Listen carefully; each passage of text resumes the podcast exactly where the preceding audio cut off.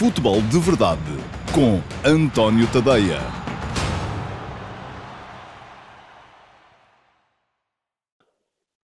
Olá, muito bom dia a todos. Eu sou o António Tadeia. Este é o QA do Futebol de Verdade para o dia 14 de novembro de 2020. Hoje é dia de Portugal-França, jogo decisivo uh, para a seleção portuguesa na caminhada para eventualmente chegar à Final Four uh, da Liga das Nações e a seleção nacional vai passar também muito aqui por este Q&A, uh, mas também há perguntas vossas relativas aos eh, principais clubes da Liga Portuguesa, há perguntas sobre qualquer um dos três grandes que vocês foram deixando nas caixas de comentários durante toda esta semana no futebol de, de verdade.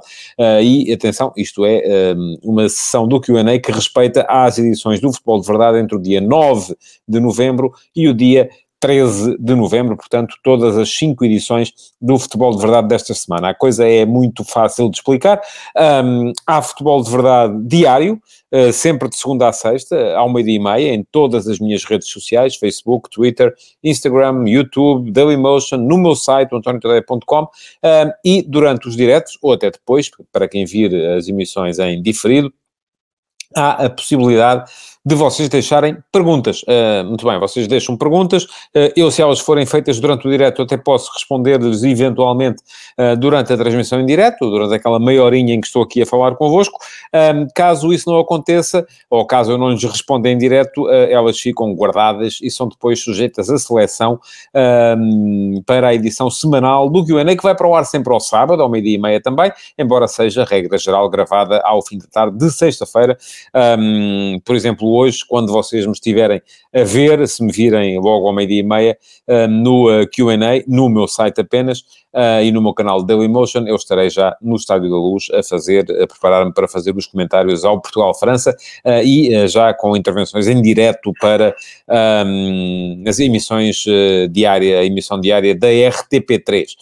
vou estar lá a partir do meio-dia, ou neste caso, se me estão a ver, estou lá desde o meio-dia. Pronto, estas coisas das gravações têm estas nuances. Bom, vamos embora começar a responder a perguntas. Há muita pergunta hoje. Um, cortei algumas, mesmo assim ainda temos aqui umas 13, 14 ou 15 perguntas, não tenho bem a certeza, uh, e uh, vou uh, responder a todas aquelas que vocês deixaram por aí. E começo com uma pergunta dupla.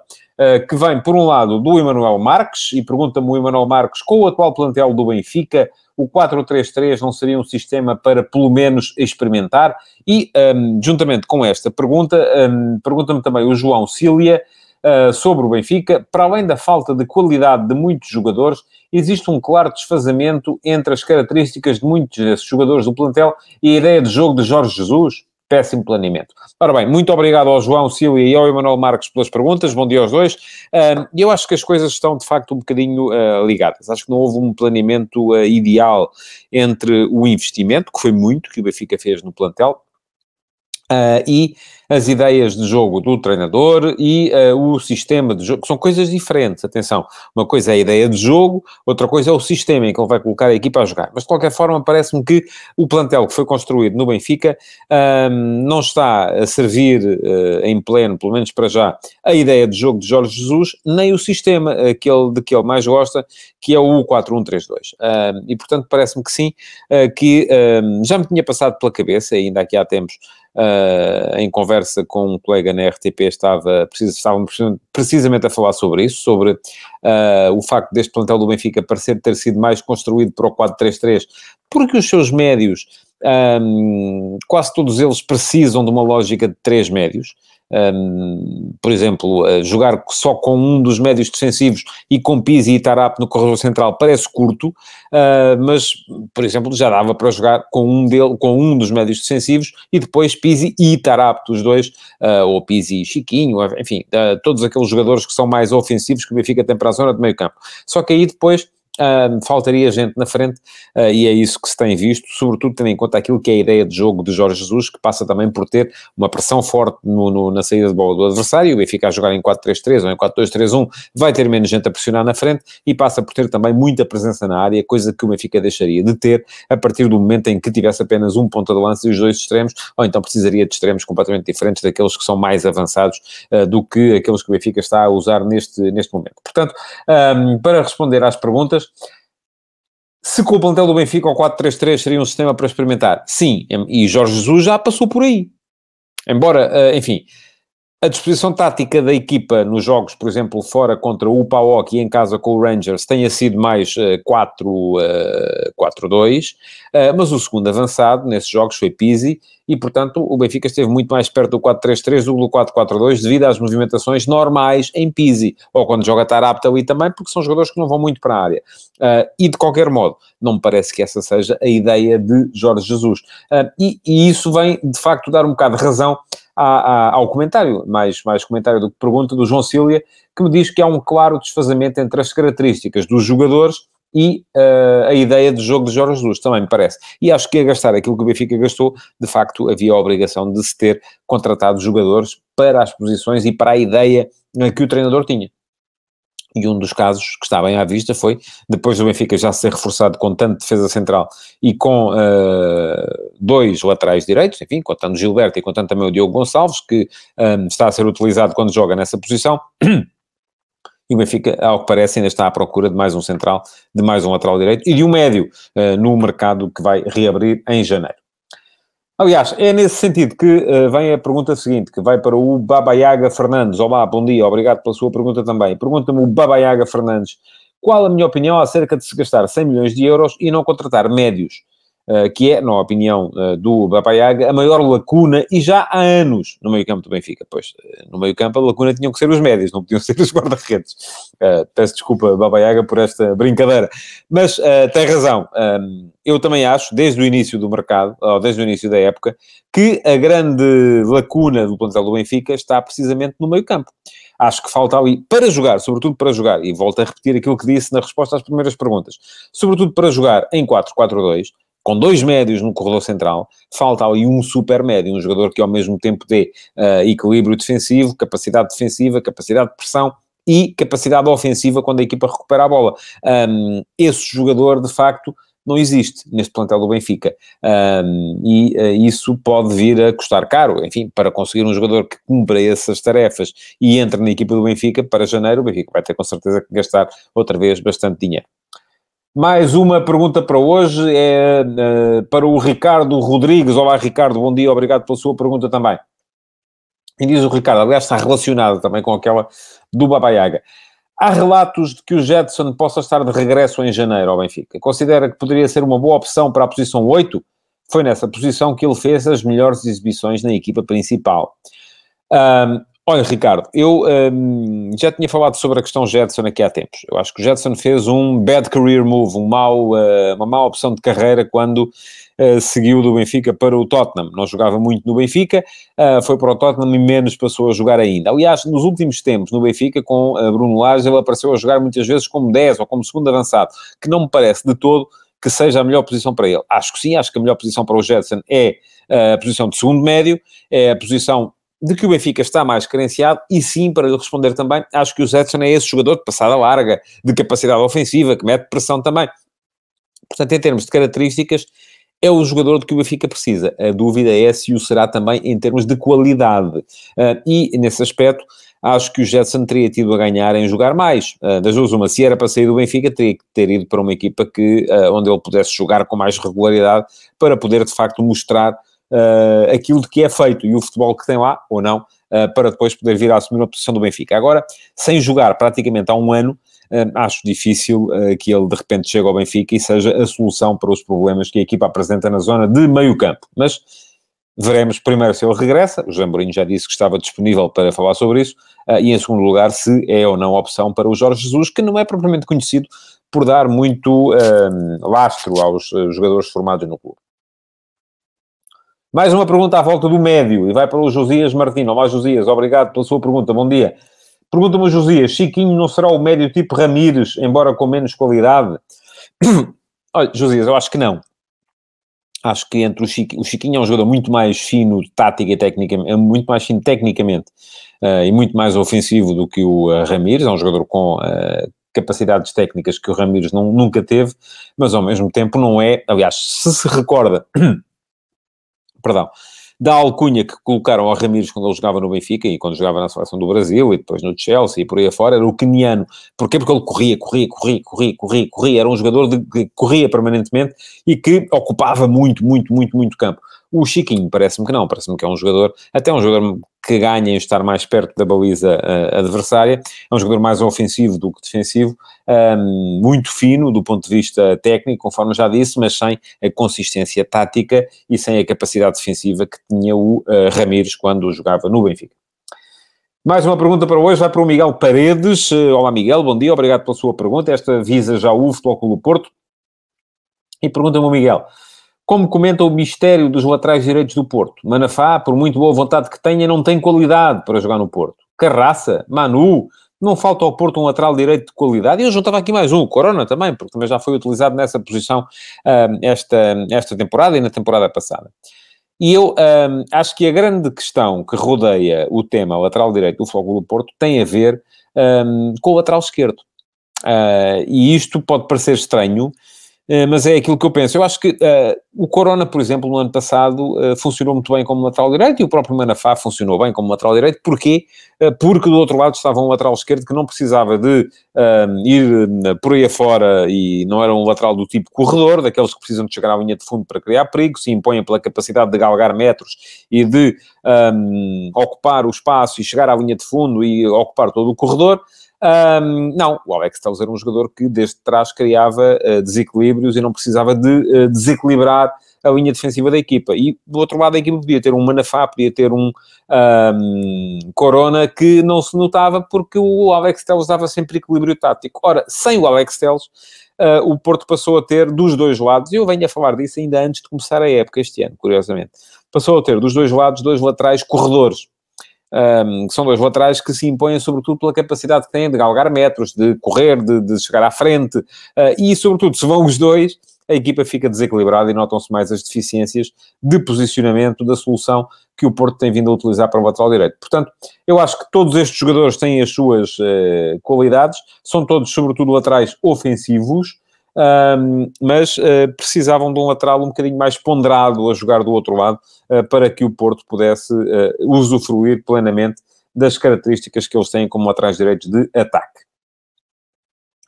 Mais uma pergunta para hoje para o José Fonseca. Olá, José, bom dia, obrigado pela sua pergunta. E pergunta-me, José, o porquê da diferença entre os jogos europeus e caseiros do Flóculo Porto? Ora, esta é uma pergunta para a qual eu, em bom rigor, não posso dizer que tenha uma resposta hum, à prova de bala. Mas é uma verdade, o Porto está a fazer excelentes jogos do ponto de vista internacional, uh, perdeu uh, em Manchester com o City, mas esteve a ganhar e, e, e, é um jogo do qual o Porto teve razões de queixa da, da arbitragem, na forma como o City depressa chegou ao, ao empate, uh, depois do gol do Luís Dias, um, e depois ganhou sem espinhas em casa ao Olympiacos e ao Marselha. Ora, em Portugal, em contrapartida, tem tido dificuldades, já perdeu em casa com o uh, Marítimo, já perdeu fora com o Passo de Ferreira, empatou com o Sporting, uh, ganhou, mas ganhou de aflitos ao Portimonense. Uh, portanto, têm sido jogos muito mais complicados para o Porto, os jogos que faz para a Liga Portuguesa do que aqueles que têm feito para a Liga dos Campeões. E não há de ser seguramente por uma questão de qualidade, porque por muito em baixo que possam estar as equipas do City este ano e as equipas do Olympiacos e do Olympique de Marselha, não são piores do que as equipas de meia tabela para baixo do Campeonato Português. E o Porto em Portugal está a perder. Uh, ou está a ceder muitos pontos. Uh, aquilo que, a única justificação que eu encontro aqui são duas. Um, encontro dois tipos de justificação. Por um lado, uma maior motivação, mesmo que seja subconsciente, dos jogadores do Porto uh, para os jogos internacionais. Um, há mais gente a ver, são jogos de mais elevado perfil, são jogos que, onde a sua própria reputação pode crescer mais uh, do que nos jogos do Campeonato Português, que basicamente servem apenas para o consumo interno. Por outro lado, o facto das equipas em Portugal conhecerem muito melhor o Foco do Porto do que, apesar de tudo, conhecem as equipas estrangeiras. E digo isto, apesar de o, uh, os treinadores do uh, Olympiacos e do Olympique de Marselha serem portugueses.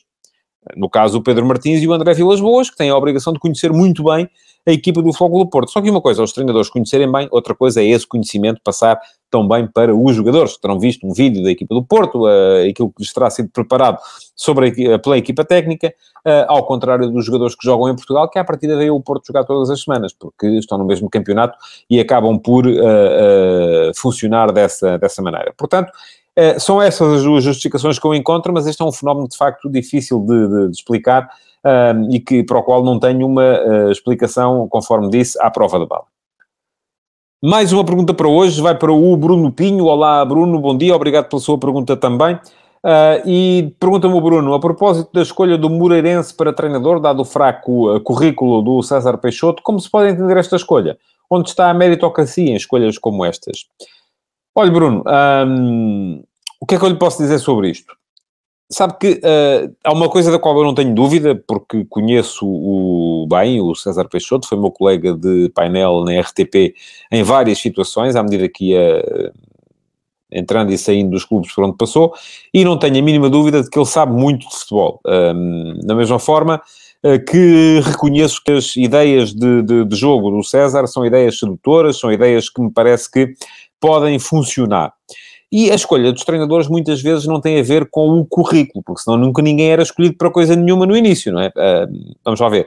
Um, é preciso também ter um bocado disso em conta. Agora, também reconheço que ser treinador é muito mais do que saber de futebol. Um, há muita gente que sabe enormidades de futebol e não dá ou não chega a dar um grande treinador. Porquê? Porque ser treinador é saber de futebol, é saber liderar, é conseguir ter os jogadores na mão, é conseguir uh, que eles.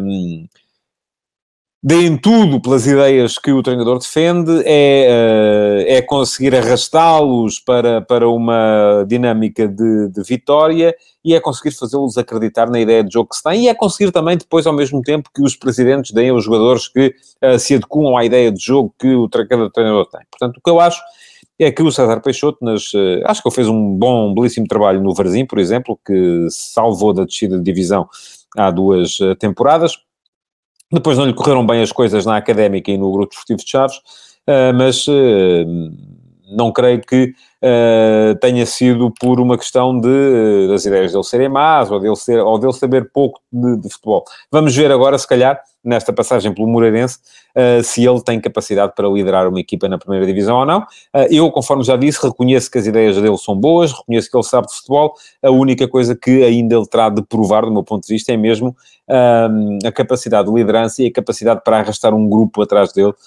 porque isso não é qualquer um que tem. Isso, e, e isso não se ensina é uma coisa que ou se tem ou não se tem, e há quem, conforme já disse, seja grande treinador, ou saiba muito de futebol, e acaba por não conseguir ser grande treinador porque não tem uh, essa capacidade. Mais uma pergunta para hoje, já para o Luís Medeiros. Olá, Luís, bom dia, obrigado pela sua pergunta, que também tem a ver com uma das chicotadas psicológicas desta semana. Uh, Pergunta-me o Luís Medeiros se o Gil Vicente não se terá precipitado na mudança de treinador. Olha, Luís, Uh, admito que sim, uh, mas eu acho que uh, as duas estão relacionadas e, se bem se lembram, a primeira coisa que aconteceu foi o Ricardo Soares demitir-se do Moreirense, para onde entrou o César Peixoto, e no dia seguinte o Rui Almeida foi demitido do Gil Vicente, para onde entrou o Ricardo Soares. Portanto, porque há outra coisa que também tem aí um bocado a ver e que também responde um bocadinho à pergunta anterior, à pergunta do Bruno Pinho, uh, que é uh, uma das uh, questões fundamentais no ser treinador é ter uma relação empática e ao mesmo tempo em que todos puxam para o mesmo lado com quem está acima, com a administração, com a direção, e aparentemente as coisas não estavam a fluir entre o Ricardo Soares e a administração do Moreirense. Uh, e isto terá levado a que nem o Ricardo Soares quisesse ficar no Moreirense, nem o Moreirense provavelmente quisesse ficar lá com o Ricardo Soares razão pela qual acabaram por se separar e acabou por entrar o César Peixoto em Moreira de Cónegos. Depois, um, admito também que, em função dos resultados que o Gil Vicente tem vindo a, a fazer, e apesar do Gil Vicente já ter, ter tido um calendário uh, muito, muito complicado, que uh, a administração do Gil Vicente tenha pensado que o Real Almeida não era treinador para aquilo, uh, embora enfim, ainda a última derrota, o Gil Vicente falhou dois penaltis, não é? Quando perdeu uh, com, com o Nacional, falhou duas grandes penalidades. Uh, se este tivesse marcado, provavelmente teria ganho o jogo. Um, e estaríamos a falar de uma realidade diferente. Uh, agora, se calhar também o que se passou ali é que também já não estavam a fluir as coisas entre uh, a administração e o treinador Rui Almeida, razão pela qual aparece o Ricardo Soares e toda a gente fica feliz, toda, menos o Real Almeida, que para já está com certeza uh, parado. Uh, mas uh, pela qualidade que tem, e eu acredito na qualidade do Real Almeida como treinador, uh, já o provou várias vezes, certamente não ficará parado durante muito tempo, e aliás é isto que temos visto muitas vezes também nos, nas provas de futebol em Portugal, os treinadores acabam por ser sempre os mesmos, isto é uma espécie de jogo das cadeiras, em que as equipas profissionais em Portugal vão rodando treinadores entre elas e há sempre uns quantos que estão parados, mas rapidamente voltam a entrar no círculo para ficarem outros parados, e acho que é isso que vai acontecer também um bocadinho por aqui uh, entre estas duas uh, equipas. Bom, mais uma pergunta para hoje vai para o uh, meu amigo Francisco Sandicastro. Olá, Francisco. obrigado pela tua pergunta também. E pergunta-me o Francisco, a propósito do, da equipa do Sporting, como poderá a pressão da comunicação social e dos adeptos afetar este plantel tão jovem? O Francisco é treinador de formação, embora seja treinador de formação, uh, no rugby. Portanto, estará naturalmente preocupado uh, com a juventude do plantel da equipa de futebol do uh, Sporting. e, e, bom, Francisco, o que é que eu te posso dizer? em relação a isto, a pressão da comunicação social acaba por se refletir sempre em todas as equipas e naturalmente quando os jogadores são mais jovens são menos experientes e estão menos habituados a lidar com este tipo de situações, com o facto de quando ganham serem muito bons, quando perdem serem muito maus, uh, e a pressão dos adeptos, uh, eu acho que neste momento, até por não haver adeptos nos estádios, uh, se reflete mais nas redes sociais, mas eu acho que eles muitas vezes nem sequer estão a olhar muito para essas coisas. Portanto, eu acho que esta, esta realidade pandémica até acaba, de certa forma, por favorecer a equipa do Sporting, e eu percebo eh, que ainda esta semana o João Mário eh, veio dizer que não, nenhuma equipa do Sporting pode beneficiar com a ausência dos adeptos, mas eu acho que esta equipa do Sporting de facto fica um bocadinho beneficiada com a ausência dos adeptos no estádio, porque aquilo no Sporting neste momento está uma guerra em que ninguém se entende, em que uh, as claques contestam a direção, os jogadores acabam por apanhar por tabela e para os jogadores acaba por ser mais tranquilo, até por causa da, da, da ideia de jogo que o Ruben Amorim está a desenvolver e que é preciso, passa por um futebol muito paciente, com circulação por trás. Uh, eu, por exemplo, disse isto aqui quando foi o jogo com o Gil Vicente, que o Sporting ao minuto 80 estava, estava a perder uh, e a equipa volta a circular por trás pelo guarda-redes, se houvesse adeptos no estádio, seria o estádio vinha abaixo com assobios e com uh, cânticos insultuosos, com certeza. E assim, uh, os jogadores puderam continuar a seguir o plano de jogo e acabaram por ganhar esse jogo. Um, e estão neste momento na frente da, da tabela. O Ruben Amorim disse uh, recentemente aquilo que ia aconselhar os jogadores a não lerem jornais, precisamente para não acharem que são os melhores do mundo, da mesma forma que não acharam, uh, se não leram, que eram os piores quando a equipa do Sporting perdeu e foi eliminada pelo LASK na, na Liga Europa. Uh, mas atenção, é verdade que há uma tendência uh, nos meios de comunicação social para empolar as coisas. Quando estão mal, estão muito mal, quando estão bem, estão muito bem, mas essa uh, tendência é ainda por cima muito agravada pela uh, realidade amplificadora que as redes sociais dão a estas questões. E é mais por aí até que os jogadores estão vulneráveis do que por, por, aquilo que a comunicação social diz, porque eu, francamente, acho que as pessoas cada vez menos leem os, os jornais e, e enfim, verão aqueles programas com, com adeptos, mas também eu acho que os jogadores não levam aquilo muito, muito a sério. Mais uma pergunta para hoje, para o Pedro Afonso. Olá Pedro, bom dia, obrigado pela sua pergunta. E pergunta-me o Pedro Afonso se o Palhinha poderá ser no futuro convocado para a seleção. Uh, e o que é que eu acho que este jogador pode trazer à seleção? Olha, pode, acho que sim, acho que Palhinha está a ser uma. Aliás, já o disse aqui, acho que um, a dupla de médias do Sporting, neste momento, Palhinha João Mário, uh, bate-se bem com aquela que eu acho que ainda assim é a melhor dupla de médias do campeonato, que é Uribe e Sérgio Oliveira. Um, acho que havendo mais conhecimento mútuo entre Palhinha e João Mário, estando João Mário mais próximo do seu, uh, do seu melhor eh, que a dupla de médios do Sporting pode até superar em qualidade a dupla de médios do Porto e, portanto, acho que tanto um como o outro uh, são perfeitamente convocáveis no futuro para a seleção nacional, tanto o João Palhinha como o João Mário. E é, o que é que o João Palhinha pode trazer à seleção? Bom, a questão aqui é que já há muita gente à frente dele uh, para a posição, não é? E não estou a ver, francamente, o Danilo, o William, o Ruben Neves, uh, o próprio João Moutinho uh, a ficarem de fora de repente uh, por causa do João Palhinha. Mas, enfim, vamos com tempo e com calma, até porque há, há, há lesões, há baixas de forma, uh, há jogos específicos em que são precisas outras, uh, outras um, características, e o João Palhinha é um jogador muito forte do ponto de vista físico, que não complica com a bola nos pés e que permite que a equipa recupere bolas muito mais alto, muito mais à frente, precisamente pela capacidade que tem de reduzir espaço e de ocupar muito espaço no meio campo. Eu gosto disso nele. E, aliás, antes de começar o campeonato, inclusive, quando Palhinha foi colocado a treinar à parte no Sporting, uh, me manifestei aqui e disse que o Sporting dificilmente encontraria um médio um, uh, eh, que lhe desse aquilo que o João Palhinha lhe daria, a não ser por dinheiro que o Sporting não estaria naturalmente disposto para gastar, nem o teria para gastar. Mais uma pergunta para hoje, para o uh, Paulo Ferraz. Olá, Paulo, bom dia, obrigado pela sua pergunta. Pergunta-me o Paulo, o que pode representar não haver os jogadores do Benfica e do Sporting na seleção? Olha, Paulo, um, representa mais alguma dificuldade para aqueles que gostam de ver a seleção uh, como uh, um, uma extensão do clubismo e da clubite. Uh, mas eles arrascam-se na mesma, isso é que é interessante, porque um, conseguem ainda assim uh, ser sempre contra os jogadores que já passaram por, por aquele clube. É? Vemos os uh, adeptos do Benfica a acharem que a seleção tem que jogar com o Félix e com o Bernardo e com, o, eh, enfim, todos os jogadores que passaram pelo Benfica. Um, os, os, adeptos do Sporting a acharem que a seleção tem que jogar com o Bruno Fernandes e com o Ronaldo e com to, o, todos os jogadores que passaram pelo Sporting, que lá deviam estar já o Pedro Gonçalves e o Nuno Mendes. Uh, os do Benfica a acharem que o Florentino é que é e que não sei o quê. Bem, enfim, uh, e, e, portanto, acabamos por uh, conseguir prolongar a questão da, da clubite uh, por, essa, por essa via. De resto, uh, a razão para isto acontecer é que cada vez mais os nossos jogadores vão à procura de sítios onde possam ganhar mais. E o Campeonato Português, de facto, está a começar a perder. Um, relativamente aos Big Five, cada vez mais também, e uh, em termos salariais, os jogadores são muito mais recompensados ou sentem-se mais recompensados quando vão para o estrangeiro. Ora bem, faltam mais três perguntas para hoje, um, todas relativas à seleção nacional, e a próxima vai para o Diogo Garcia. Olá, Diogo, bom dia, obrigado pela sua pergunta também. Pergunta-me o Diogo, para mim, qual é a posição mais deficitária em quantidade e qualidade da seleção nacional? Uh, Diogo, já houve alturas em que se dizia sempre que faltava o ponta de lança, não é? Neste momento eu acho que não é assim. Acho que Portugal tem excelentes jogadores para jogar ali, aliás, muitos deles estão a ficar de fora, uh, vê-se que ainda nesta convocatória não foi chamado, por exemplo, o André Silva, mas está lá o Paulinho, está lá o Ronaldo, que joga nessa posição também, o Félix joga como ponta de lança também, uh, enfim, o Gonçalo Guedes pode jogar como ponta de lança também, o Jota pode jogar como ponta de lança também, portanto, esqueça, não é, não é, já não é o ponta de lança. Onde é que falta quantidade e qualidade? Eu diria centrais e lateral esquerdo. Acho que são as duas posições mais deficitárias na equipa nacional neste momento.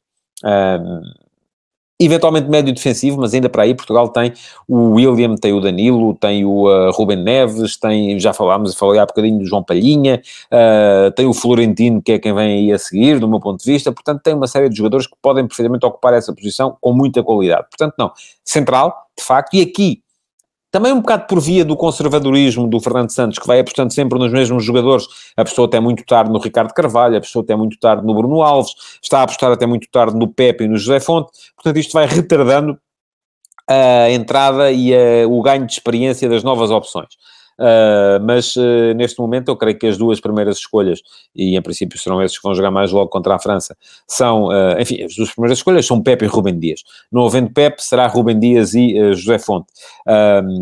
vêm a seguir na hierarquia o uh, Rubem de Semedo e o Domingos Duarte, que se forem ganhando constância e se forem sendo sempre chamados e jogando de vez em quando, vão com certeza começar a ganhar espaço para poderem ser as alternativas de futuro, sendo que há uma série de jogadores, ainda por cima, olha, nesta seleção de sub-21, os dois de O Diogo Leite e o Diogo Queiroz, uh, são jogadores interessantes, o David Carmo no Braga também, portanto há jogadores que estão aí a chegar e que têm condições para poder vir a ser uh, fortes nesta, nesta, nesta matéria. Depois, uh, lateral esquerdo, um, ao Rafael Guerreiro, sim, um, ao Mário Rui e o Sequeira, estão aí a chegar o Nuno Mendes, o Ruben Vinagre, portanto vêm jogadores de qualidade também a chegar a, a, a, para, para a equipa nacional, mas neste momento parece-me, e ao Mário Rui também, eh, não sei se é dele, mas acho que sim, eh, e portanto um, parece-me que há opções mas uh, por alguma razão, e também isto vem desvirtuar um bocadinho a ideia que temos das coisas, por alguma razão o Fernando Santos aposta sempre no Rafael Guerreiro, isto faz com que acreditemos menos nos jogadores que estão atrás dele, mas ainda no outro dia, bom, enfim, foi contra a Andorra, não é? O Mário Rui fez um belo jogo e fez duas assistências uh, para, para golo nessa, nessa partida. Penúltima pergunta para hoje. Uh, vai para o Filipe. Aliás, é uma pergunta dupla. É uma última pergunta que é feita por duas pessoas de maneiras ligeiramente diferentes. Pergunta-me o Felipe Gomes o que eu acho da dupla de atacantes ser Jota e Félix, deixando Ronaldo no banco para entrar na segunda parte. E pergunta-me o uh, El Marpagapa, enfim, acho que é assim que se lê, Acha realista que no jogo com a França o trio da França seja Jota, Félix e Bernardo, ficando Ronaldo de fora? Não. Como é que eu vos hei de dizer isto de forma muito simples e direta? Não, não acho realista. Uh, e para responder ao Felipe, uh, o que acho da dupla de atacantes ser Jota e Félix com o Ronaldo no banco para a segunda parte, acho mal. Uh, a não ser que Ronaldo esteja com problemas físicos. É a única razão que eu vejo para justificar isso. Ronaldo ainda é o mais credenciado e o mais forte dos atacantes da seleção portuguesa, o mais decisivo, aquele que garante mais golo, o melhor finalizador do mundo, um dos melhores jogadores do mundo e em condições normais joga sempre. E isto não é favorecimento, é uh, há de chegar o tempo em que Ronaldo vai, vai sair da seleção, não, acho que esse tempo não chegou ainda. Uh, quando esse tempo chegar, acho que o Jota pode vir a ser um substituto um, interessante, porque partilha com ele muitas, muitas características, uh, mas esse tempo, conforme digo, ainda não chegou e, portanto, acho que Ronaldo vai jogar mais logo, a não ser que esteja magoado e que não esteja em condições, e que, por isso mesmo, os outros dois lugares, os outros três avançados que estão a lutar pela titularidade, vão ter que lutar pelos dois lugares que sobram na equipa. E pronto, chegamos ao fim do QA de hoje. Queria agradecer-vos por terem estado aí desse lado, pedir-vos para colocar o vosso like no link que encontrarem deste QA, porque ele vai estar só em direto no meu site e no meu canal Dailymotion, mas vai ter links um, em várias redes sociais, em todas elas, Twitter, Instagram, uh, Facebook, YouTube. Uh, portanto, é colocar o vosso like, partilharem uh, os highlights que vão estar disponíveis nestas redes sociais, em princípio, e que estejam de volta na segunda-feira para mais uma edição de Futebol de Verdade e logo à noite aproveitem para ver o Portugal-França, que vai ser com certeza um belo jogo. Um resto de bom sábado em confinamento, que estará a começar por volta desta hora e Uh, até segunda-feira. Futebol de Verdade, em direto de segunda a sexta-feira, às 12h30